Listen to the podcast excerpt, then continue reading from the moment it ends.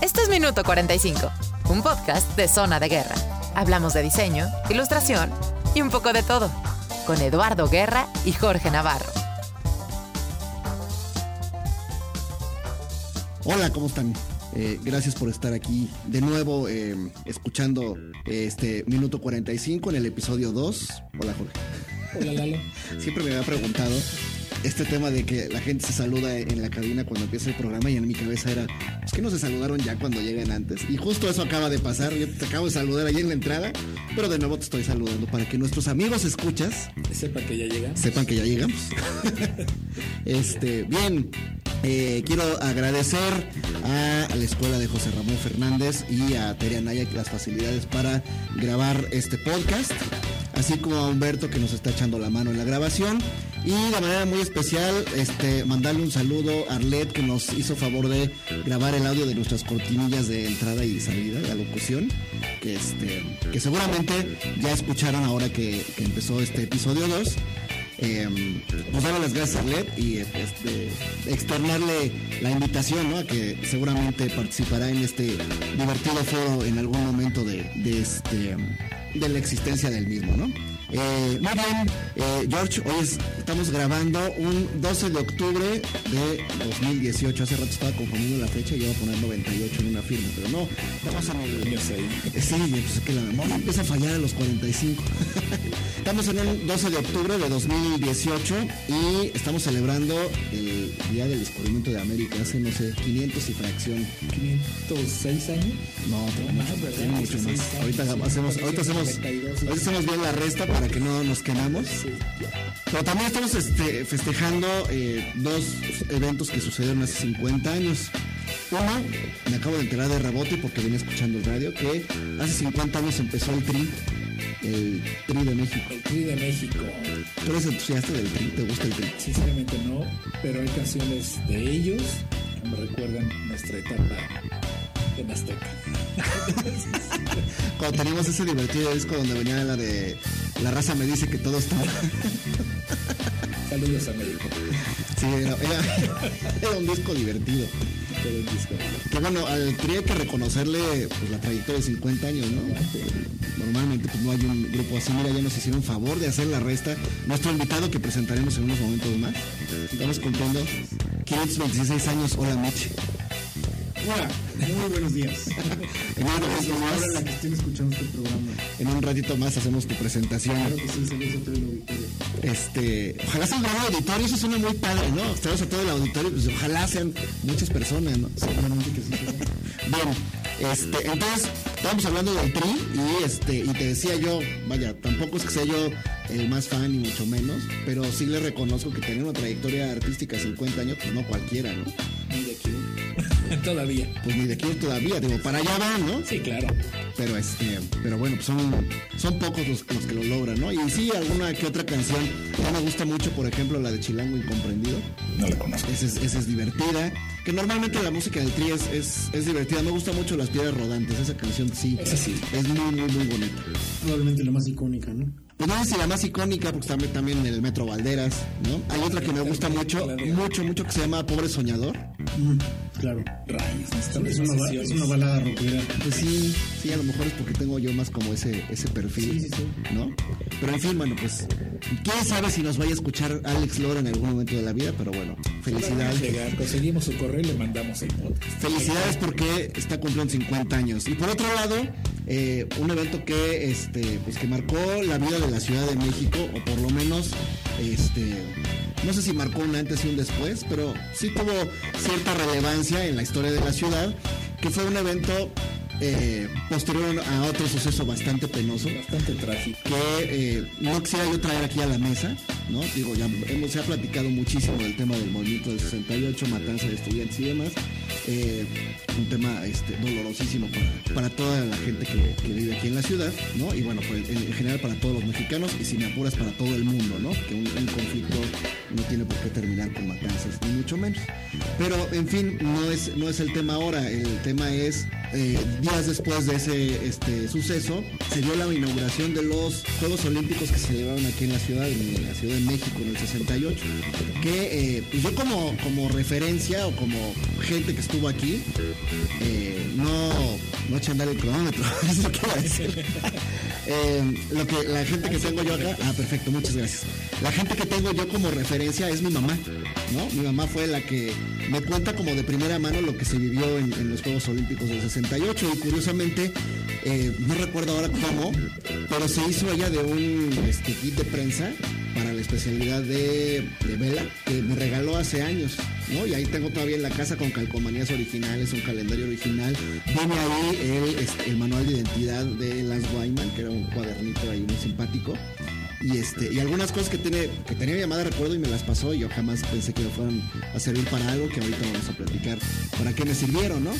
Pero yo no sé si tengas alguna referencia tú de Juegos Olímpicos así directa. ¿Alguna referencia del 68? Sinceramente no, no tengo. Mi familia no era muy usada a los deportes. Tengo más recuerdos, y bueno, no, no íbamos a hablar de esto, pero un, un tío mío estuvo en ese preciso momento de la persecución de los estudiantes Uy, y la libró por poquito. Alcanzó a entrar al metro, que tenía pues, poco de haberse inaugurado, pero si no, no la contaba tampoco. Entonces, esa es mi referencia y bueno, pues lo que vas escuchando posterior, décadas después, y pues prefiero recordar la parte gráfica, que es lo que me ha tocado vivir por, la profesión. Mis referencias son lo que he visto en museos, conozco el nombre de Lance Wyman, con- reconozco su trabajo gráfico, no me he informado mucho, pero tengo entendido que también tiene varios claroscuros en su historia como diseñador de los Juegos Olímpicos. pues de hecho hay cierta este cierta disputa, ¿no? Por la autoría del logotipo de los de- precisamente de los Juegos Olímpicos del 68, ¿no? Porque normalmente la referencia es, ah, lo hizo Lance Wyman, ¿no? Que de entrada cuando dices lo hizo, no sabes si él se sentó literal a hacer el boceto y hacer toda la, Sí. la parte de, este, la composición. O personas que estuvieron en el estudio, ¿no? Que a mí me tocó cuando este se hizo el rediseño del logotipo de la Lotería Nacional, pues eh, no lo hice yo, o sea, yo coordinaba todo el proyecto, pero lo hizo una diseñadora que trabajaba conmigo que se llama Adriana Springal. Entonces, este, yo no sé si en ese momento de la vida, eh, pues fue eh, Juan Pérez, perdón por todos los Juan Pérez que escuchan este programa. No sé si fue el Juan Pérez que estaba en el equipo de, este, de Lance Wyman y fue el que se sentó a hacer el boceto y ese día se dieron todos un abrazo y demás y ya se lo adjudicó él. Y por otro lado está el tema de que eh, la autoría parece que se le está disputando este, Pedro Ramírez Vázquez, bueno, en concreto sus hijos, ¿no? Sí, claro. que porque hay referencias de registro de que eh, todo el proceso del, del diseño del logotipo fue de él y que Lance Wyman estuvo participando en otras áreas de, de la parte gráfica, ¿no? Parte gráfica. Por ejemplo, en el, en- aquí en- tengo cerca la imagen de la palomita de la paz, que fue parte de toda los, la, la iconografía que se hizo para la señalética y demás, que fue tanto la olimpiada, la olimpiada, este, las disciplinas deportivas como una olimpiada cultural, y bueno, pues hay un gráfico que también este, es muy famoso que es ese, ¿no? El de la palomita. Entonces, eh, a Lance Wyman yo también este, pues, le reconozco, por supuesto que le reconozco su trabajo. De hecho, fue una exposición de Lance Wyman, si estoy bien, en el 2015, si, este, si estoy bien con la fecha, en el, en el MUAC donde enseñaban no solo eh, pues, el trabajo que se hizo para el logotipo de mi hijo 68 y toda la parte de señalización y demás, sino que además venía ahí eh, el proceso que se hizo para el desarrollo de la eh, identidad gráfica de la central de abastos, eh, lo que se hizo para el metro, para el metro de la Ciudad de México, ¿no? Que, que aún en día se sigue trabajando bajo esas directrices, ¿no? Y esos parámetros, aunque hay, hay, este, muchas líneas en las que ella no participa.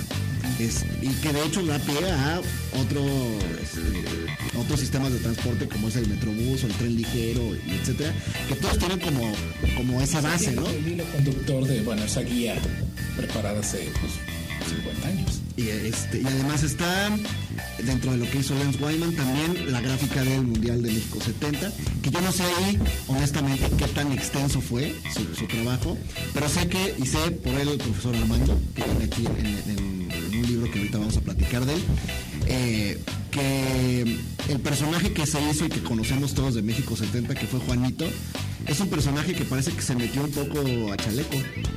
Porque Lance Wyman tenía otra concepción gráfica de otro personaje que, este, que a la postre pues no fue el que se usó, ¿no? No, no sé si Juanito te gusta a ti. Ni siquiera lo ubico. Perdón. ubico más a Pancho Pantera. Sí, nos dice Humberto Juanito era un, este, un personaje, un niñito con sombrero como, no de charro, con el típico sombrero grande de mexicano, ¿no? Y estaba vestido con el, el uniforme de la selección. ¿Tú ubicas? Este, Sí, más o menos, más o menos. Y- El tema, de las polémicas de, las autorías es bien complicado. Me, me, me hiciste recordar el asunto que se descubrió hace unos años recientemente de Oscar Fernández, que es- estudia ingeniería y para su tesis de ingeniería él quería hacer un autódromo, pero no había quien este, supiera de esos temas. Y le dijeron, ah, pues está tu tesis está bien, la revisamos, este, ya pasaste. Y nunca se mencionó nada de eso, pero es- esa tesis, pues es el autódromo Manuel Rodríguez, y hasta hace poco se reconoció que este señor, a quien tuve la oportunidad de, de entrevistar hace como dos meses, ah, mira, este, pues me contaba bastantes cosas al respecto, súper interesante, ¿no? Pero muchas cosas se quedan o en el olvido, o eh, las grandes o corporaciones o grandes nombres son los que acaban por absorber las autorías en muchas ocasiones.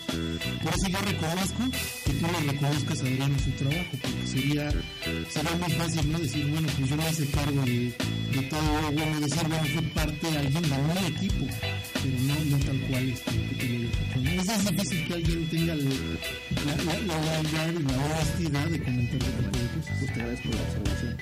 Este, pues, pues, pero pues, sí, es, es- sí, pues sí, es, es la forma de. Mira, ahí está Juanito, sí, nos está poniendo en pantalla Humberto. Departamento de producción, muchas gracias, nos hace recordar a Juanito. Que ahora recuerdo mucho de los primeros, no sé si te pasa la luz, las primeras imágenes de Pancho Pantera que un sombrero también, se, se parece bastante. Que seguramente fue parte de la referencia, ¿no? Honestamente, no sé quién hizo esa versión, ¿no? Pero bueno, pues ya en, en siguientes programas trataremos de hacer una investigación más a profundidad la cual hablamos de personajes de... Pesito, ¿no? Se ve, se ve bastante rollizo, Juanito. Sí, le creo. Sí, porque la, la, este, el jersey del, del uniforme de la selección se le ve medio apretadón, Sí, sí, sí. ¿no? Cosa que cambió años después con Pique. Sí, Y se la veía más holgado. Totalmente. Y ahora con las nuevas versiones, tanto de Pancho Pantera como de muchos otros personajes de productos, ahora parece que lo, lo importante sean los guantes, ¿no? No importa si trata de un elefante, pero bueno. Hablando de tema. Muy bien. Eh, pues dentro del marco de las celebraciones que, que hoy empezarían o de la conmemoración de los Juegos Olímpicos, está. Ahí está Pancho Pantera también como. Sí, se parece bastante. Pues sí, seguramente fue referencia. ¿no? la línea que bueno, que yo supongo nos, nos imponía la mercadotecnia y la publicidad de esa época. Pues cosa que se hacía mucho, no sé quién tendría que ahí hacer un alegato legal al respecto, ¿eh? Porque se parecen demasiado estos dos, no sé cuál fue primero, Y si en su momento lo, lo hubo, ¿no? pero son sospechosamente parecidos. Ok. Es como Bruce Wayne y Batman. Estaría interesante poner eh, donde este, logremos colocar el podcast, también poner algunas referencias ¿no? para que este quien nos esté escuchando pues vea de qué estamos platicando, ¿no? Sí, ese se hace como estas este, aplicaciones que tiene Facebook que tienen reconocimiento facial. Entonces ponen a Juanito y lo, lo, lo, lo como Pancho Pantera. Exacto.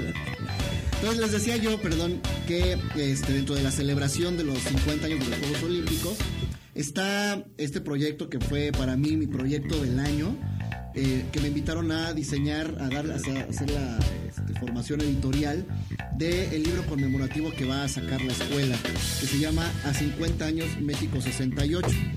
Y este, bueno, es un libro que a mis, este, a mi amigo Jorge y a mi invitado, que también es mi amigo Miguelín, nos están, este, ya les hicieron favor de echarle un ojo, ¿no? Les Está regalaron. Bueno, ahorita digo mis opiniones al respecto, pero Me gustaría mucho que, este, que, que dieran retroalimentación, ¿no? Pero más allá de ello, pues es agradecer a, a Tere y al profesor Marco que me hayan hecho favor de, de invitarme a formar parte del equipo de, de diseño de este, de este proyecto. Porque si bien este, tanto el profesor Marco como los muchachos, que fueron varios los que estuvieron trabajando en la recopilación tanto de las entrevistas como de todas las imágenes, eh, escaneando las eh, fotografías que, lograron este, juntar, así como la- las sesiones fotográficas en vivo con todos los atletas, que son muchos y que afortunadamente todavía están con nosotros, pues todo ese material se lo aventaron ellos, ¿no? Este, hay fotografías que son muy buenas, el libro francamente vale mucho la pena. Visualmente, creo que el, el- hecho de que haya tanta imagen fotográfica, pues hace que la calidad del producto se eleve bastante. Y eh, mi participación, pues... eh, Ustedes juzgarán el, trabajo que, que pude realizar, pero lo que me deja satisfecho es ver a todos los chicos que están muy contentos compartiendo la portada y la página donde ellos estuvieron este, haciendo sus entrevistas, ¿no? Que he estado viendo mucho en redes sociales, que ellos publican eh, la portada y a lo mejor una entrevista, a lo mejor fotografías que ellos tomaron, que de alguna manera pues también es parte de lo que yo este, pude colaborar con, con el libro, ¿no? De darle forma a la entrevista que ellos hicieron, a la ubicación en alguna retícula de donde están ellos este, poniendo sus fotografías. En fin, es un proyecto que a mí me deja muy satisfecho, sobre todo por la satisfacción de quienes eran mis clientes directos, ¿no? Que eran todo el, el- equipo de escritores y los profesores que tuvieron confianza en mí para poder hacer el libro.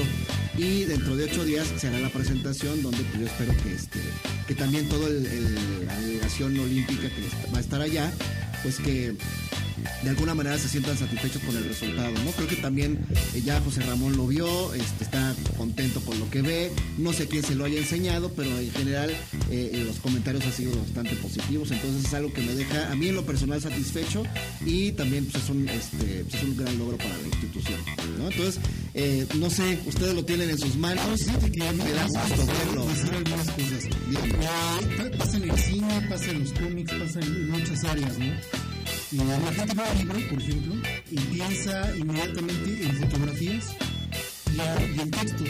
Y pareciera que el libro fundamentalmente está hecho de eso y que todo lo demás no existiera o, existe por, por default, ¿no? No, se sabe que detrás hay un diseño y lo que implica. Eh, Este, este libro tiene más de 350 páginas y tiene muchísima información. El poder compactar y hacer un destilado de toda esa información de una manera fácil de leer, que esté ordenada, que además, eh, como lo estabas platicando en el tema anterior, tenga una, una coherencia con la imagen institucional de hace 50 años, porque además tiene este, este dejo como vintage un poco. eso, eso está, está muy padre. Pero además está fácil de leer, no, vuelve un documento histórico pesado. No es un libro documental que sea difícil de, de ver. Rápidamente lo puedes ojear, pero además se, se antoja sencillo de leer y eso es definitivamente gracias al diseño. Y en este caso es un diseño pues, muy, muy bien hecho. ¿no? Muchas gracias. Sí, el, hecho de que sean textos que sean muy, muy digeribles, si quieres, muy, muy ágiles y muy amenos, pues es también la forma en cómo están redactadas las entrevistas, ¿no? Que fue, fue, este, no es tan técnica la descripción de las disciplinas, ni mucho menos, sino que es más como humana, ¿no? Y los atletas están dando una postura que la mayoría de ellos pues, es muy entusiasta, ¿no? El recordar y cómo lo vivieron y demás, muy nostálgica, que de hecho, pues parte de- del concepto del libro es reflejar esa nostalgia, ¿no? Que, pues, vaya, no sé, George, tú como este, estés viendo ahí el, libro y si se ve reflejada esa parte, ¿no? De lo estamos viviendo ahora, pero este, lo estamos recordando ahora, perdón, pero lo vivimos hace 50 años. Exactamente, es muy emotivo sí es fácil identificar en los rostros de los atletas, incluso la, comparación que, que en algunas páginas pones en el spread de la foto del momento de hace 50 años y los deportistas que están 50 años después reunidos para compartir sus, sus memorias en este documento. Entonces se percibe, se percibe. Y me gusta el material emotivo, la memoria que hiciste, lo que hicieron el, equipo completo, pues hizo igual, sí, aquí en, en el fútbol, claro, ver la foto de la selección, los seleccionados de aquella época y los sobrevivientes o Sí, los que todavía están los que acá, todavía ¿no? están en, son activos, no, pues sí soy. Sí te felicito. Pues muchas gracias. Y sabes qué, de hecho, que venga la felicitación de alguien que es experto en diseño editorial, pues para mí es doble satisfacción, ¿no? Este libro, eh, para mí, como el cuarto libro que llevo este, diseñado, cuarto, quinto libro. Este, también este, he diseñado revistas y algunos otros materiales de diseño editorial, pero que venga de ti que tienes no sé cuántos libros diseñados, pues para mí es doble satisfacción, ¿no? Sí. Digo, sí, sí me da, más bien me río, me da gusto porque, como, como, como comenta Mitch, no es fácil hacer un libro, en realidad no lo es, porque la gente pues sí puede tomar su, su ejemplar y lo carga, lo lleva y todo, pero el trabajo que involucra de editores, diseñadores, fotógrafos, este, correcciones, Y hasta todo el trabajo en imprenta, ¿no? Que también parece algo fan- fantasma o invisible, nadie sabe los dramas que se viven en una imprenta para... en una revisión de colores. Sí, ¿no? Sí, dramas cuando llega el diseñador así con como si estuviera medio la soga al cuello, ¿no? De que todo esté bien, que no se me haya ido nada, que todo esté perfectamente en cuanto a color, en cuanto a compaginación, si uno, uno llega a sufrir un poquito. Sí, es, es un estrés eh, pues, satisfactorio al final. Por eso uno dice que No, pues satisfactorio se queda bien. Porque luego hay, hay errores que se quedan ya para siempre. No sale un ejemplar que tiene un error que tú sabes que pues, fue una cosa, una equivocación imperdonable y ya no hay vuelta para atrás. Así el libro, así el libro sea de 500 páginas y tienes la desventura de abrirlo en el error. Para ti ese libro, esas 500 páginas son ese microerror. Sí, porque Y no te lo puedes quitar. resulta que la página 27 está en la 28, la 28 y la 27. Y ya no ese detalle. Eh. De que no, no, me parece muy importante, pero como no, sí, esas cosas pesan y te- ya te puede durar toda la vida. sí, error, ¿no? ¿Tienes, tienes memoria de cuántos libros tienes diseñados? déjame hacer un recuento rápido. Estaría padrísimo que vieran a Jorge viendo así como con nostalgia, secándose el sudor y, y Limpiando los lentes. exacto, haciendo como, como ese movimiento corporal de vamos a recordar. Acariciando su, su barba de, de chino sabio, yo creo que aproximadamente he de haber hecho unos 50 libros en un periodo de 23 años de trabajo. Estamos hablando como de dos Los libros últimos por tres años. promedio, ¿no? Los últimos tres años hice bastantes libros para el Coneval, yo creo que hice pues, sí, como unos 30, Órale. 30 ahí, más los anteriores. Pero recuerdo también el libro que hicimos juntos en el año 2003. En el año 2003. Sí, de hecho ahí, ahí yo debuté como este como formador de libros, como forma- formador editorial de libros, ¿no? Eh, fue un libro para el Club Pachuca que nos había encargado Jorge Gómez, que era en ese momento el locutor de TV Azteca, mejor conocido como El Tuzo. y nos encargó que hiciéramos el diseño editorial de un libro que era de historia y estadística. Sí. Y este, ese libro no me hubiera quedado ni el 50% de lo que se obtuvo si no hubiera sido por la guía este, que tuve de Jorge y la experiencia que tuve este, compartida de Jorge en ese momento. Para mí es un gran, gran proyecto. Fue sí muy emotivo, porque lo hicimos juntos, pero también debo mencionar que el fue un gran cliente. Sí. Me acuerdo, Sí, sí. cosa que difícilmente sucede entre diseñadores, que el cliente dice, ¿saben qué? Ya vi que pues, es mucho trabajo y este, pues, le han echado ganas y han recopilado y me han cumplido con todo, que ahí les va una lana extra. Así de, pues, de Sí, es como de reconocer, no, o de más bien, ¿sí? hay que ajustarlo como se escribió. Sí, exactamente. Pues que, que más que bono, insisto, es más bien, oye, ¿sabes que El presupuesto que, que se estableció en el principio no, no corresponde a las horas de trabajo que ha llevado y a las correcciones que te he solicitado. Hay que reestructurarlo, ¿no? Exactamente, entonces debo, bueno, mencionemos que pocos clientes tienen esa ética y reconocimiento Yo digo laboral. que pasen sus datos. Pues Tristemente, honestamente ojalá lo supiera, porque no tengo redes sociales, no tengo información de dónde ande Jorge. No, no, sí tienes redes.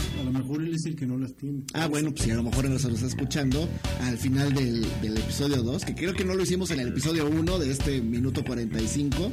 Este, dejamos nuestras redes sociales para que la gente, nuestros escuchas nos pueden escribir. bueno, Muy bien. Pues este, vamos a hacer una pausa para empezar a platicar con, con Mitch ya en forma. Y no es que no lo hayamos hecho ya. Pero este, que empezamos a platicar de él, de su chamba, de sus proyectos, de su vida. Es mi invitado, es, está en la fiesta en, en- aquí en, en minuto 45. Entonces vamos a dar pie a este a lo siguiente después de una pequeñísima. Minuto 45.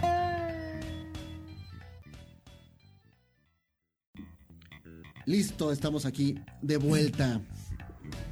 Ahora sí, no sé si se alcanza a escuchar, pero si se escucha no pasa nada. Unos gritos muy entusiastas de los alumnos de prepa que están allá afuera jugando. Este, para presentar a nuestro invitadazo de esta semana, que bueno, de alguna manera es el padrino, ¿no? Porque fue, es, es nuestro primer invitado. Nuestro primer invitado, sí. Eh, Gracias por el... el señor Miguel Chejaibar, mejor conocido como Mitch, eh, corría, ahora verás, yo cuando trabajaba en TV Azteca, trabajaba con George, era por ahí de entre el 99, el 2000, 2002, por ahí estuvimos trabajando juntos y una de tantas veces que terminamos de estar ahí en Azteca, pues me salí eh, porque eh, Luce, mi esposa, me invitó a un concierto que se hacía a beneficio de una alumna o de la mamá de una alumna, alguna cuestión ahí con el tema de salud que organizaba la universidad o los profes de la Universidad Intercontinental, donde iba a cantar este Rodolfo Serralde, que es otro amigo en común y demás. Y bueno, el caso es que llego yo y este, ya Luce me había platicado que con este, su amiga Norma, con la que trabajaba en la, en la coordinación de licenciatura, este, había platicado con su esposo y le había dicho, oye, fíjate que también le gusta Star Wars y también le gustan los cómics y que tienen muchos temas en común y fíjate que también dibuja y no sé qué. dije, ay, qué interesante va a ser platicar con él el día que lo conozcan. ¿no? Y ese día en ese concierto conocí al señor este, Miguel, a Miguelín, eh, que fue muy divertido porque acercarme a platicar con Miguel, el mucho gusto, creo que duró como dos nanosegundos. Y ya me estaba platicando como si me conociera de toda la vida, ¿no? Como con mucho entusiasmo. Y mira, y no sé qué, y Star Wars, y empezó a hacer chistes y demás, que ha sido una característica que este que yo este, siempre que, me acuerdo de él, pues tengo como una referencia de buenos ratos, buen humor y este, y sobre todo muchísima risa, ¿no? Eh, he tenido la oportunidad de viajar con él, ¿no? De hecho, pues, de viajar a, no- a lugares no tan cercanos y el común denominador de, de los viajes es la risa y el buen humor y pasárnosla súper bien, súper, súper bien, ¿no? Eh, en cuanto a lo profesional, pues a Miguel le reconozco su chamba, sobre todo como ilustrador. Este, a, Miguel le, le he tenido mucho que aprender. También de las, de las siguientes veces que nos vimos, eh, era, era divertido porque nos vimos en casa de, en casa de Carlos Martínez, eh, otro amigo también en común, que estaba en Cuernavaca. Estábamos en una reunión y Miguel estaba dibujando. Y de repente voltea y me dice, a ver, hazte a Hulk. Y ya nos pusimos a dibujar cada quien en su versión una caricatura de Hulk. Y ahí empezamos como a jugar ahí, este, a ver, ahora tú haces este y yo lo hago y no sé qué. Y no era como una competencia, sino más bien como reconocer los estilos de cada quien. Entonces, este, lo que le he eh, aprendido es mucho la forma en la que tiene él como de concebir a los personajes, este, la calidad, la perseverancia y el nunca dejar de estar practicando el tema de, este, del dibujo, ¿no? Entonces, este, gracias por estar aquí. No sabes lo valioso que es para mí, porque como decíamos en un principio, pues esta es, esta es mi fiesta, ¿no? Mi fiesta de 45 años y difícilmente tendría el espacio para platicar con todos los invitados. Y qué mejor que este, pues platicar contigo Padrísimo. para hablar de, caricaturas y de todo lo que nos quieras platicar. Te agradezco mucho el honor. Me mueve muchísimo el micrófono, pero voy a tratar de, de hablar sin que haya ningún problema aquí al respecto. Ahí te va el acordeón por si se escucha. Ah, bueno, está, es- es- está bueno por si se me pierde alguna cosa, ¿no? Este, pero mira, eh, tú, eh, aquí, aquí como lo, lo preguntas de qué cosa he hecho yo, yo soy una amalgama de, de, de cosas muy raras, ¿no? Pasando por estudios de comunicación, de criminología y criminalística, de repostería, de fotografía, diversas cosas, ¿no? Pero realmente lo, lo, lo que el común denominador en mi vida ha sido el dibujo, ¿no? Yo recuerdo que casi desde que tengo memoria ya estaba dibujando. No sé si aprendí primero a dibujar o a hablar, pero es algo muy cercano seguramente. Siempre, como, como lo menciona, siempre con un lápiz, una pluma, dibujando con una servilleta, con un cuaderno, con lo que sea. Y eh, bueno, tengo precisamente, como tú dices, un minuto 45 en mi vida. Y puedo decir con mucho gusto o pena o como una característica particular que de los 45 años de vida que tengo, he trabajado como 3 o 4 años en mi vida. Porque es lo que yo considero trabajo, ¿no? Exacto, O sea, por dónde vas. hacer, hacer un trabajo que, ay, pues tengo que ir y tengo que este, levantarme y hacer estas cosas. ¿no? Mi primera chamba fue trabajar en una bodega de una librería muy reconocida de esta ciudad, en Coyoacán. Y este, pues etiquetaba libros, ¿no? Les ponía los precios. Y ahí estaba como, como un ratón al final. Este, pues, me llegaban cajas y cajas y cajas y pues eso es lo que hacía, era una de mis chambas. Luego tuve otro trabajo que disfruté mucho, pero no dejaba de ser un trabajo en una tienda de discos, porque me gusta bastante la música. Y este, y pues muy padre estar trabajando en la tienda de discos. Y se me, se me dan las ventas más o menos, entonces como ganaba por comisión, pues era, era muy padre. Exacto, pero el resto de mi vida no he trabajado, me he dedicado a divertirme, a pasármela bien y resulta que me han pagado por eso, eso pues ya, ya cuando lo amarras está padre, ¿no? Pero no he trabajado, o sea, me, me lo he pasado este, pues, muy a gusto. Y hace cosa de unos 10 años, que fue el, el último lugar en donde iba con mucho gusto a, a hacer mis labores, pero me quedaba en una parte muy lejana de la ciudad.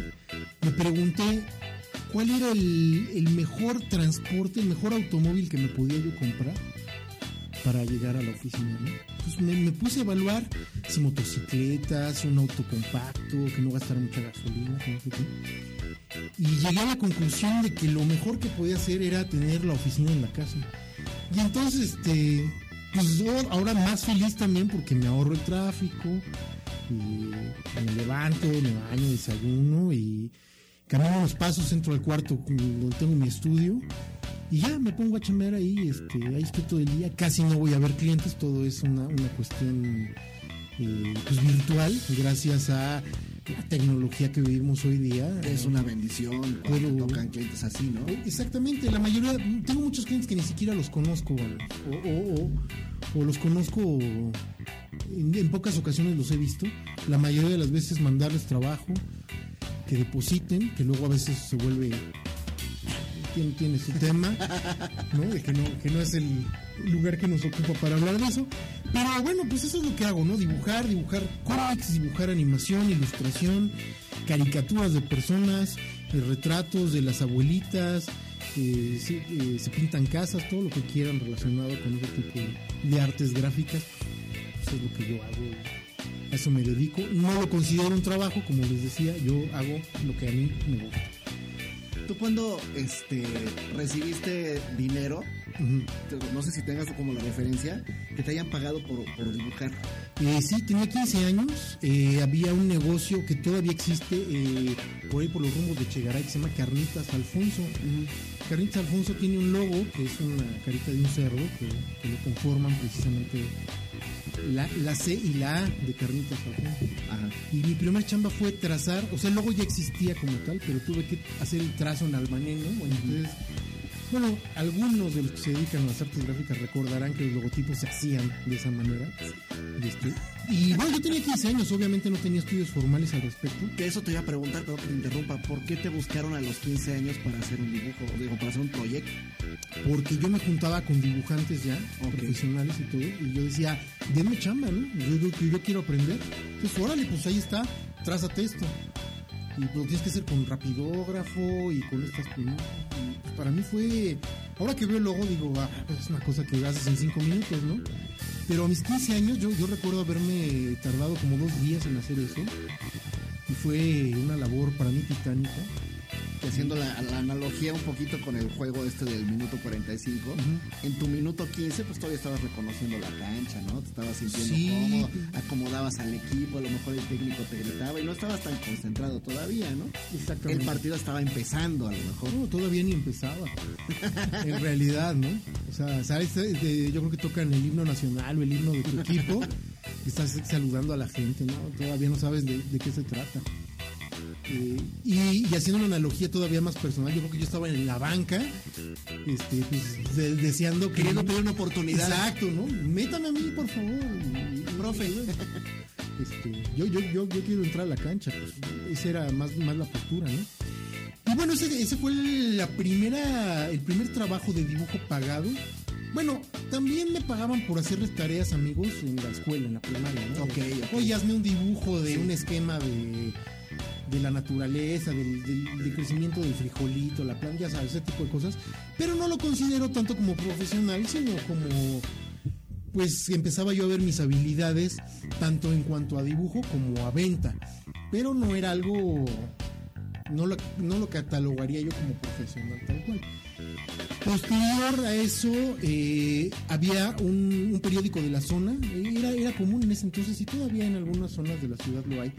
Hay como pasquines, eh, revistas muy, muy chiquitas que son de publicidad de los locales de la zona. Bueno, pues había por la zona de Valle Dorado una revista que se llama Torbellino. Y esa revista Torbellino, pues, lo que hacía era la publicidad de las diversas plazas y, y todo eso.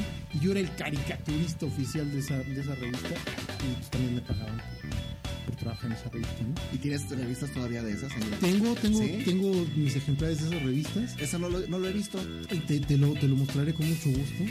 Y este y bueno, si eso lo hice a los 15 años, si tengo 45, pues tengo nada más 30 años de, dedicándome profesionalmente a eh, dibujar y, y- y ilustrar y todo este tipo de Así cosas. como dices tú, a la recreación. Exactamente. ¿No? A disfrutar. Sí, este, pues para mí todavía no se acaba el recreo, ¿no? Es, lo, es lo cómodo de dibujar en este tipo de, dibujar, de, este, de trabajar en este tipo de, disciplina, ¿no? Pues mira, sí, ¿no? Y te voy a decir por qué. Conozco colegas que lo padecen mucho. Y yo digo, bueno, yo quisiera estar trabajando donde, tú estás. Y yo veo que estás estresado, que te la pasas mal y todo. Entonces yo creo que no es tanto un asunto de la disciplina, sino de que encuentres realmente lo que te apasiona, lo que te gusta. Tengo, bueno, eh, eh, otra de las cosas que compartimos como colegas es eh, impartir cátedra en una escuela de cine. Tú, tú, tú yo, querido Así es, así es, sí, sí. Y uno de los alumnos que tengo ahí se la pasa cantando en clase, ¿no? Y, y canta y hace, hace música. Y otro día yo le cuestionaba y decía, bueno, si te gusta tanto cantar, ¿por qué te metiste cine, no? O sea, ¿por qué no estudias teatro y no te dedicas a teatro musical o haces otra cosa? Y, pues no sé si lo ve en la siguiente clase, ¿no? Creo que sí se quedó, creo que se quedó reflexionando mucho, pero yo decía, pues, pues ponte a hacer algo que esté relacionado con, con ese tema, ¿no? Que, pero, pero también eso es parte del docente, ¿no? El- Encaminar. tratar de encaminar, ¿no? O sea, si descubrir una fortaleza en, en algún alumno, en alguna alumna, este, etcétera. Y este, y pues, vaya, lo que te dan los minutos 45 es que ya recorriste un cacho del juego, ¿no? Entonces, te da la experiencia para poder decir, oye, a lo mejor puedes canalizar por acá o por acá y tienes como determinada fortaleza, ¿no? Que a lo mejor en ese momento fue más como, este, incluso un impulso, ¿no? De por qué estás cantando si estamos en clase, ¿no? Pero, vaya, no sé, pero al final del día, creo que sí es como parte del docente el tratar de aportar, de sumarle al talento de una persona. Claro. Y además es una ventaja que tenemos ahora con la, con la modernidad de la mercadotecnia, ¿no? Porque se descubre este término de áreas de oportunidad que antes era este pues nomás eran tus errores y ya, y ahora es, a ver, vamos a analizar tus errores para ver cómo de eso podemos hacer una fortaleza, ¿no? Entonces son términos mercadotécnicos nuevos que, que- nos ayudan a ver que en lo que la regamos, pues igual de ahí puede surgir algo interesante. Así es. Muy bien, este, también eh, nuestro querido amigo Miguelín es muy entusiasta, no solo de lo que nos acaba de platicar de dibujar, sino eh, he encontrado muchas cosas en común. eh, y hay una cosa que yo no tengo en común con él, que es la pasión por los coches. ¿No? O sea, él tiene una colección de coches que ahorita nos dice el número, pero que abarca prácticamente una pared de su casa. Estamos hablando de coches a escala. Sí, no, no, no, no tiene una pared en su casa llena de coches, sino de coches a escala, ¿no? Yo no comparto esa afición, de hecho a mí los coches me, este, me incomodan un poco porque no tengo el chip en mi cabeza de, este, del gusto por el coche y la mecánica ni nada de eso, ¿no? De hecho lo padecen mis pobres coches. mis coches ya de veras. Pero este, pero tú tienes una afición que, que tengo muy clara, ¿no? Y que quisiera que nos platicaras un poquito. Una, la afición por los coches y dos, la afición por este, por Batman, ¿no? Que siendo había tanto universo de personajes en los cómics que es con Batman con el que te quedas como el, el primero, ¿no? Que eres como el más fan. Ok, bueno, mira, contestándote en un orden de lo estás comentando. Pues bueno, yo creo que los, los carros, como los mencioné, los, automóviles, son una de las primeras pasiones que tenemos los niños varones. ¿Por qué? Pues porque es lo que te regalan. Entonces juegas carreterita. Entonces ya de entrada tiene, tiene un, un asunto nostálgico, ¿no? De, de, ah, yo tenía este de chiquito y me gusta. Cosa que en algún momento de tu vida seguramente si lo compartiste. A lo mejor ahora no, pero seguramente tuviste carritos. Sí, jugaba, Te regalaron jugaba con mi primo Salvador a los Duques de Hazard. Exactamente. Con mi, con mi carrito Apache. Exacto, porque muchas veces no tenía uno el carro original, pero tú te imaginabas que era el carro de, de una serie, ¿no? Y así como tú jugabas a los Duques de Hazard, a mí me gusta jugar a Magnum. Y yo, decía, el, el carro el carro que tiene Magnum, pues a mí me encanta. Yo jugaba con un eh, Tom- Pantera, un, Tomás, un Maserati. No, es- no- no- no es cierto, no era un, no era un Pantera, mi- miento. Era un Maserati que se parecía un poco al Ferrari, pero yo en esa mi, mi corta edad no distinguía y bueno, Era un coche a mí me gustaba y según yo exactamente era rojo y era como el de. Y bueno tiempo después como a los 15 años tenía un primo que tenía un auto en sus repisas. Yo le decía oye pues véndemelo no lo y así una estira afloja de negociación hasta que por algo se lo cambié no recuerdo por qué. Y ese fue mi primer carro que tuve durante de los 15 como hasta los 23 años. Solamente un auto. Era el único que tenía. Pero después resulta que me caso y mi esposa me regala otro auto de esa escala. Y ya tener dos ya es un problema. Porque ya tienes dos y dices, ay, se ven bonitos, pues voy a comprar un tercero, ¿no? Y, ah, pues mira, pues se ve padre y, pues este también, ¿no? Que es como de ese tamaño. Mire, y este está barato. Y total que, pues bueno, es una historia un poco complicada porque esto va creciendo, creciendo, creciendo. Y en espacios en donde he hablado de coleccionismo, digo que es importante acotar una colección. Acotarla, ¿qué- qué- ¿a qué me estoy refiriendo? A que esté compuesta por un- una determinada escala o unos determinados años o modelos. Porque si tú empiezas a comprar de todo, lo más probable es que te vuelvas loco con eso, ¿no? Y una colección responsable implica un trabajo como de curatoría, con, curaduría como la de los museos. El chiste no solo es acumular, ¿no? sino que tú conozcas cada pieza porque es fácil de conseguir o no, eh, en qué año nació o salió esa figura o esa, o esa representación. Eh, cuántas ediciones ha habido, hay una, una serie de características, ¿no? Exactamente. Entonces, conforme te vas especializando y a veces incluso haciéndole intervenciones a las piezas, como reparaciones, eh, y, y- y- irlas este, mejorando, consiguiéndoles cosas para que estén en su estado normal, pues se logra algo. que, que esta es una particularidad que no sé si este aportes tú como ilustrador. Ahorita acabas de decir de intervenir los coches. No sé si todo mundo que colecciona coches se ponga a meterles detalles ya a mano, ¿no? Ah, no me gustó cómo se le ve este detalle, lo va a componer y a lo mejor le quitas la pintura a tu coche escala y lo vuelves a hacer otra cosa y también me ha tocado ver como intervenciones tuyas de varios este, modelos que, se- que al final tienes una pieza única e interesante, pero yo no sé si el valor de ser ilustrador, o más bien, si el ser ilustrador le agregue valor a tu parte de coleccionismo. De, cole- de coleccionismo.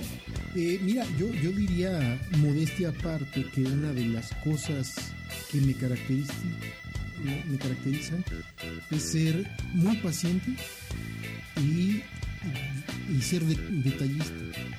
Entonces eso no sé si tiene que haber, sí, sí obviamente lo ocupo en el área de la ilustración, pero lo ocupo en otras áreas de la vida, ¿no? Entonces de repente dicen, oye, pero llevas mucho- muchas horas en ese dibujo que tiene muchísimas rayitas. Sí, pues esas rayitas al final te van a dar una textura, te van a dar un ayudado y una calidad que no te lo da hacer algo a la ventana. Entonces, definitivamente, este, en ese sentido sí me ha servido. Y de repente pensar en desarmar un, carro y, y decir lo voy a alfombrar o le voy a repintar el tablero para que se vea más realista, ponerle cinturones de seguridad o pintarle el motor para que no sea nada más la pieza de plástico y todo, pues sí, sí me ha servido definitivamente. Y conozco compañeros de- de- del hobby, clubs a los que pertenezco, que bueno, me hacen ver como un niño de kinder, ¿no? Verdaderamente ¿En hacen, unas cosas impresionantes. Y yo tengo la fortuna de, de ir a las reuniones y ir aprendiendo mucho de lo que ellos hacen. Pero sí me encanta este cada tanto decir, hoy, hoy le voy a, a hacer cosas a, alguna pieza. Y bueno, eso es en cuanto al tema de los automóviles.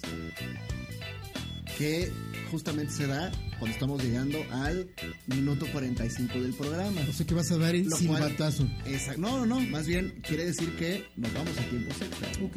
Nos vamos a la largue, ¿no? Y vamos a seguir platicando todo lo que quieras platicarnos. Entonces vámonos con este, con Batman. Batman. Mira, tú dices que habiendo un universo tan grande, eh, ¿por qué ese? La verdad es que yo no soy nada original, porque yo, yo estoy casi seguro que si hiciéramos un sondeo de la gente que es fanática de los cómics, vamos a encontrar que un porcentaje muy grande es fanático de Batman. Razones te puedo dar muchas personales y, que también te van a dar otras personas, ¿no? Por ejemplo, que Ba- Batman tal cual no es un superhéroe. ¿Por qué razón? Pues porque no tiene superpoderes, ¿no? No obstante, no cualquiera puede ser Batman. O sea, el que, el que sea humano no significa que no es un humano superdotado, ¿no? Es una persona que tiene un coeficiente intelectual muy alto, que tiene unas características físicas determinadas, un rendimiento que, que no cualquiera tiene, es un atleta consumado, es fuerte, tiene muchas características de por qué. Pero creo que la razón por la que me gusta muchísimo es porque no es ñoño, ¿no? Es, es oscuro, es oscuro y creo que sí llega en muchas de las versiones a darle su merecido a los maleantes, ¿no? Una cosa que, que a uno le gustaría ver. Eh, yo te- tuve oportunidad hace el año pasado de escribir un texto, una, una- una novela de ciencia ficción que habla de política también. ¿Cuál es? Eh, se llama Código Fuente. Y bueno, eh, al rato damos los, los links de donde se puede localizar. conseguir, sí, ¿no? porque la leí, está muy interesante. Sí, qué, qué bueno que te gustó. Bueno, pues de alguna manera el poderle dar el merecido a los maleantes es una catarsis que no siempre se puede conseguir del todo, ¿no? Muchas veces Superman agarra a los maleantes y dice, bueno, es que hay que meterlos a la cárcel. Y ya, ahí se acabó la historia. Y Batman dice, ok, sí, hay que hacer que la justicia se haga cargo. Pero en el camino le pone unos correctivos a los maleantes que dices, sí, de menos, ¿no? O sea, Usted disculpe. este, ah, mira, ya llegó con los dedos rotos y, y unas costillas y esa esa parte, esa parte donde realmente los enfrenta y los hace sufrir, creo que esa es la parte que me gusta de ese personaje en particular. Ahora, como lo empecé a leer a muy corta edad, pues digo, yo sé que hay muchos personajes antihéroes que existen actualmente que se, son equiparables, pero este yo diría que es el- el por excelencia el que, que está, está muy padre en ese sentido. El primer, el primer amor de cómic, como personaje tampoco es un superhéroe, se trata de Conan. Yo cuando estaba en la secundaria empecé a, a comprar la revista de Conan, que salió de Editorial Novaro, recuerdo en ese entonces. Y tuve del número 1 como al número 100, más o menos los sigo conservando, completitos, los compraba cada semana. Y ver el dibujo, que además era un dibujo en blanco y negro, recuerdo muy achurado. Eh, dibujaba John Buscema, Ernie Chan era otro de los dibujantes, había, había varios, ¿no? Con portadas icónicas, fantásticas de Fraceta, de Norem, de Joe Jusco. Eh, también era un personaje con características similares a Batman, ¿no? Eh, digamos que Conan no es alguien que, que se ponga a dialogar para hacer el bien. O sea, su amoralidad y su, su manera de enfrentar las cosas, pues es esta manera muy, muy masculina a lo mejor y con mucha testosterona de, de agarrarte a los fregadazos, ¿no? Es algo, la acción que de chamaco pues, te gusta, ¿no? Curiosamente a mí no me gusta, no, no me considero una persona violenta, pero supongo que mi parte interior, que sí quisiera de repente, cuando alguien casi me atropella y no, se está pasando un alto, no está respetando las líneas peatonales, yo me paso y solo lo volteo a ver este, seriamente, me- la pero una parte interior va, abre la puerta, abre la puerta, lo saca del auto, lo, lo- lo golpea, ¿no? Lo, lo deja probablemente inconsciente y este, pues esa parte que es fantasiosa, pues es, es la que se ve representada en los cómics y creo que por eso Batman me resulta tan, tan atractivo, ¿no? Siendo como, como contemporáneos, ¿tu primer referencia de Batman fueron los cómics o fue el show de Adam West? Caray, yo creo que fue Adam West lo primero que vi. Porque yo era pues, bastante joven, niño, antes de empezar a comprar cómics y de leerlos, porque cabe de mencionar que yo me tardé mucho en leer, yo lo primero que hacía era ver los monitos, ¿no? Llegaba el periódico el domingo, y yo casi arrebataba las páginas en donde venía alguna tira cómica al final, y era lo que yo me ponía a ver los domingos, era para mí una, una cosa increíble de, de- de- de ponerme a ver. Pero no, no era, no tenía edad como para irme caminando yo solo, ni tenía los recursos para comprar el cómic. Recuerdo que mi tío me llevó a una peluquería cuando habré yo tenido unos ocho años más o menos. Y me dijo, este, mira, te voy a comprar una revista para que te quedes sentado y te corten el pelo todo. Y me compró dos revistas, una del Pato Donald con los sobrinos y otra de Conan. Y de ahí dije, ¿de qué soy, no? Y qué chistoso, qué chistoso que, hayas escogido la de Conan, ¿no? Porque a mí lo que me pasaba era que veía, si yo hubiera visto al Pato Donald y a Conan, me voy con la del Pato Donald a los 8 años porque eh, a lo mejor no está tan padre, pero lo veo menos complejo. ¿No? La historia del pato con los sobrinos, un tema que se resuelve en unas cuantas páginas, para era como, como más rápido. Y a mí lo que me pasaba de chico con los cómics de personajes que eh, en su caracterización tenían más semejanza con la figura humana, se me hacían como, a mí me daban como más flojera leerlos. Yo por eso ya les entré a esas historias mucho mayor.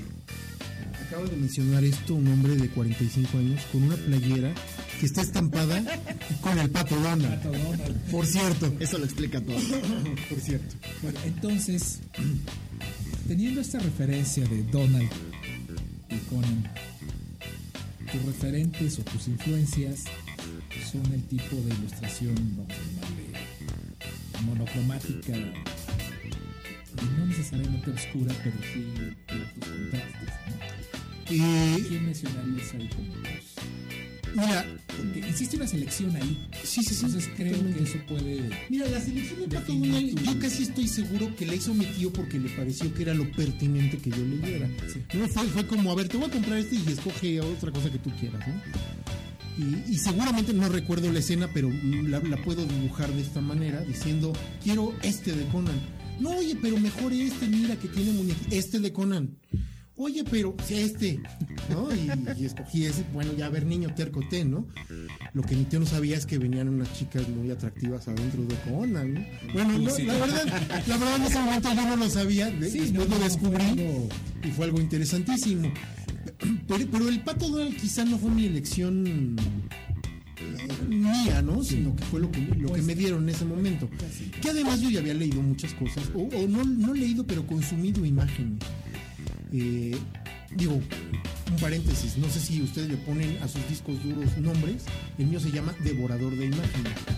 Porque justamente todo el tiempo estoy baje y baje y baje y baje referencias, entonces tengo megas y teras y teras de Yo imágenes. a los discos duros no, pero a carpetas sí, sí, sí. las Sí, pues Devorador de Imágenes tiene de todo. Y, volviendo a lo que me estabas comentando de, de- quiénes son, no sé, en ese, en ese momento estoy mencionando a John Buscema, a Ernie Chang, por ejemplo, a Fraceta.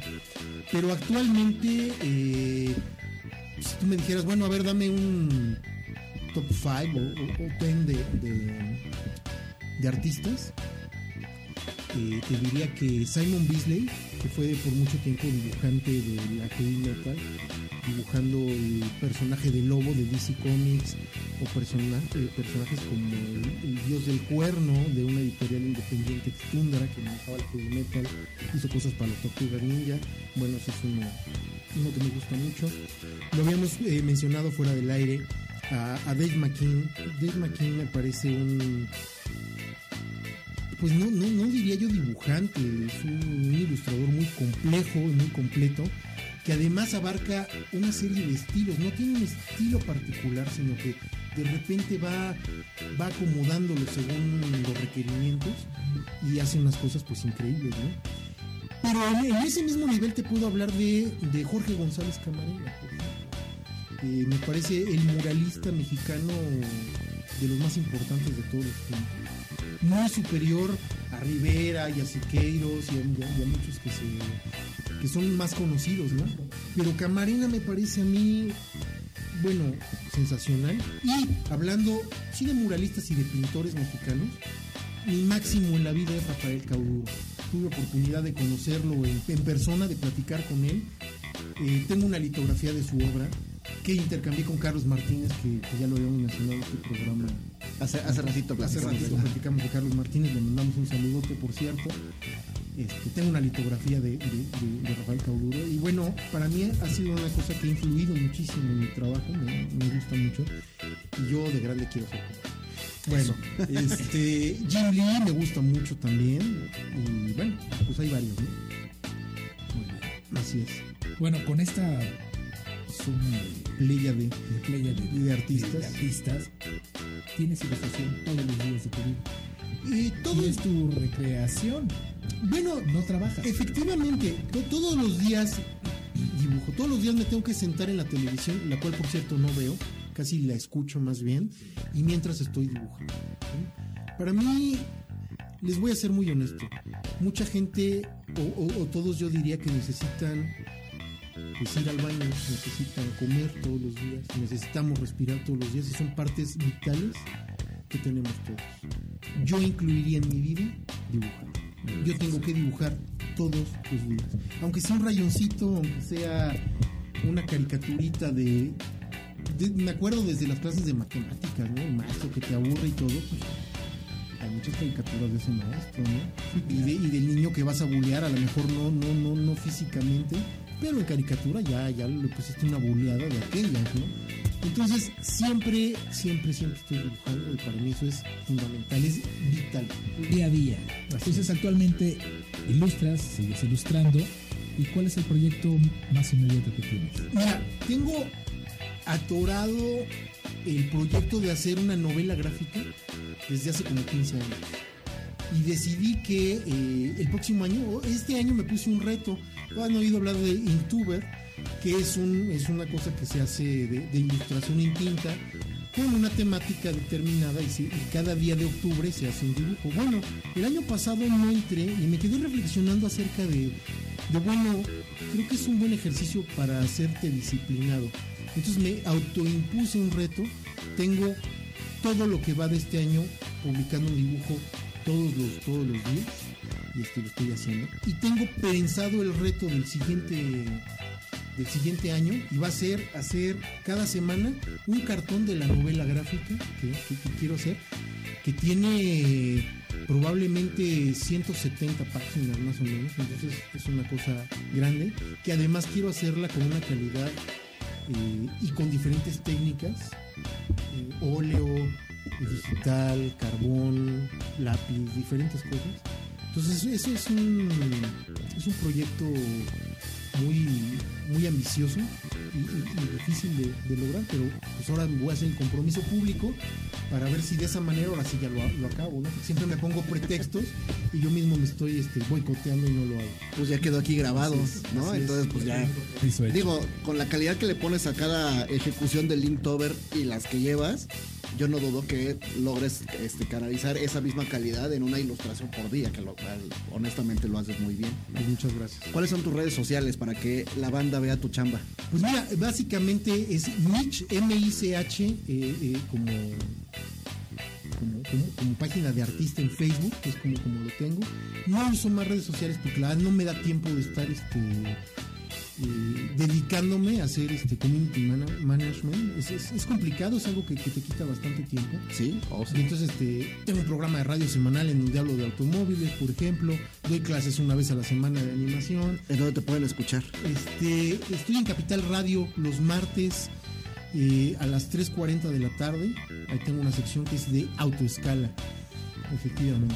Entonces, este, pues, por eso no hay muchas redes sociales, pero pues ahí me, me pueden encontrar como Miguel Chejaibar en Facebook, con mucho gusto me pongo en contacto y, y puedo este, hacerles llegar este, información y enseñarles parte de mi trabajo. Así es. Pues me cae gordo. Sí, hombre. El tiempo se, no, se va de volada, ¿eh? Se va muy rápido. Estamos llegando ya cerca de- del minuto 90. Este, digo, no es cierto, estoy mintiendo, estoy diciendo un minuto que no es. Em, estamos ya cerca del final, estamos llegando sí, a- más bien a la hora. Este, pues gracias, gracias por haber venido. Me- me- gracias a ti, como siempre es un placer. Me, me- me gusta mucho siempre platicar contigo, pero además hoy me gustó mucho platicar y conocer a, a Jorge en persona, porque pasmado, nomás por eso platicábamos en- poco, pero tiene un estilo que me recordó a uno de mis ilustradores favoritos. Sí, sí, Soy fan, nuevo fan. Muy bien. Jorge, un, un placer verdaderamente. Gracias. El placer es mío. Nos estamos dando la mano aquí para los que no nos están viendo. no nos vieron. Pero la verdad ha sido un gusto muy genuino estar aquí con ustedes. Y este yo espero que se repita y si no se repite eh, al aire y, y en radio, este, pues que sea personalmente. También aquí virtualmente o en unos metros de distancia le mando un abrazote a Humberto que nos ha hecho favor de estar aquí en producción y que como, como el tema del diseño del libro de Lalo, pues también si no hay un, un asunto de producción en radio, no hay programa amigos, entonces este, gracias a Humberto que ha estado allá en los controles. Pues muchas gracias, este, gracias George, que nos juntamos otra vez más. Gracias. Al final del día, esto es fiesta, esto es festejar, esto es estar juntos y convivir. Es como, me recuerda porque hace un par de días estuvimos en, en una reunión con Iván, este, quien esperamos muy pronto acá en este espacio. Iván me presentó a otra persona de nombre Víctor. em, ahí en, en- en el evento que tuvimos, que ya platicaremos de él. Y este, y pues ya, resulta que nos presentó y nos pusimos a platicar prácticamente toda este, lo que duró el, el- el cóctel posterior al evento, ¿no? Entonces, más o menos lo que estamos haciendo aquí, o sea, ya conoces a Jorge, conoces a Miguel, váyanse por unas chelas porque esto es una fiesta, ¿no? Bueno, pues iremos, pues, Muy bien, George, no, no, este, no digo nuestras redes sociales hace ocho días, hace ocho días, Hace pensando ocho días. que esto va a ser semanal, ¿no? Es correcto. Bueno, em, a mí me encuentran en Instagram, básicamente, como Jorge-DG, de Daniel González, o diseñador gráfico, gráfico. guion bajo. Navarro. Sí. Es Entonces, esa es mi, mi firma. Ahí me encuentran para lo que quieran, gusten y manden. Pero Facebook también tiene, ¿no? Facebook también tengo, aunque No lo usas tanto para eso. desuso, sí. Es- creo que para mí es más inmediato, más activo el Instagram. Ok, ok. Pero igual, en el Facebook también me encuentran como Jorge de Es que ustedes son más modernos, cara. Sí, yo, yo no tengo esas cosas. Este, muy bien, yo soy Lalo Guerra, a mí me encuentran eh, como en Instagram como Zona de Guerra DG, así como se escucha, Zona de Guerra DG, y en Facebook como Zona de Guerra 2012. Eh, ahí pues publicamos eh, tanto imágenes de este bonito podcast como de trabajo que tenemos, eh, como de cosas que nos van gustando y retos que nos vamos poniendo como el Inktober o en su momento una colección de, de caricaturas que Ah, de fueron para Star el Wars, Mundial, de Star ya Wars. Ha sido que- muy divertido. Muy bien. Este, pues muchas gracias Humberto que eh, nos echaste la mano de nuevo con, con la producción del programa y espero que nos reencontremos en un foro similar para que sigamos cotorreando. Sí, ¿no? hasta un programa de estos estaría bueno que sean todos los invitados que se puedan juntar en, en- en la cabina. A lo mejor estaría muy loco, pero con mucha gente al mismo tiempo. Se me ocurre para que se sea el, el cierre de fiesta. estaría bueno. Uy, estaría buenísimo tener aquí esta cabina llena de conocidos. Muy bien, pues muchas gracias a ti que escuchaste, gracias por este, por regalarnos una hora este, de tu tiempo. Espero que te la hayas pasado muy bien y eh, pues nos vemos aquí, George, eh, dentro, eh, ojalá dentro de ocho días, este, para que volvamos a platicar con este, pues con alguien que nos haga tan felices como nos hizo ahora mismo. Bien, muchas gracias y hasta, hasta la próxima. Hasta luego.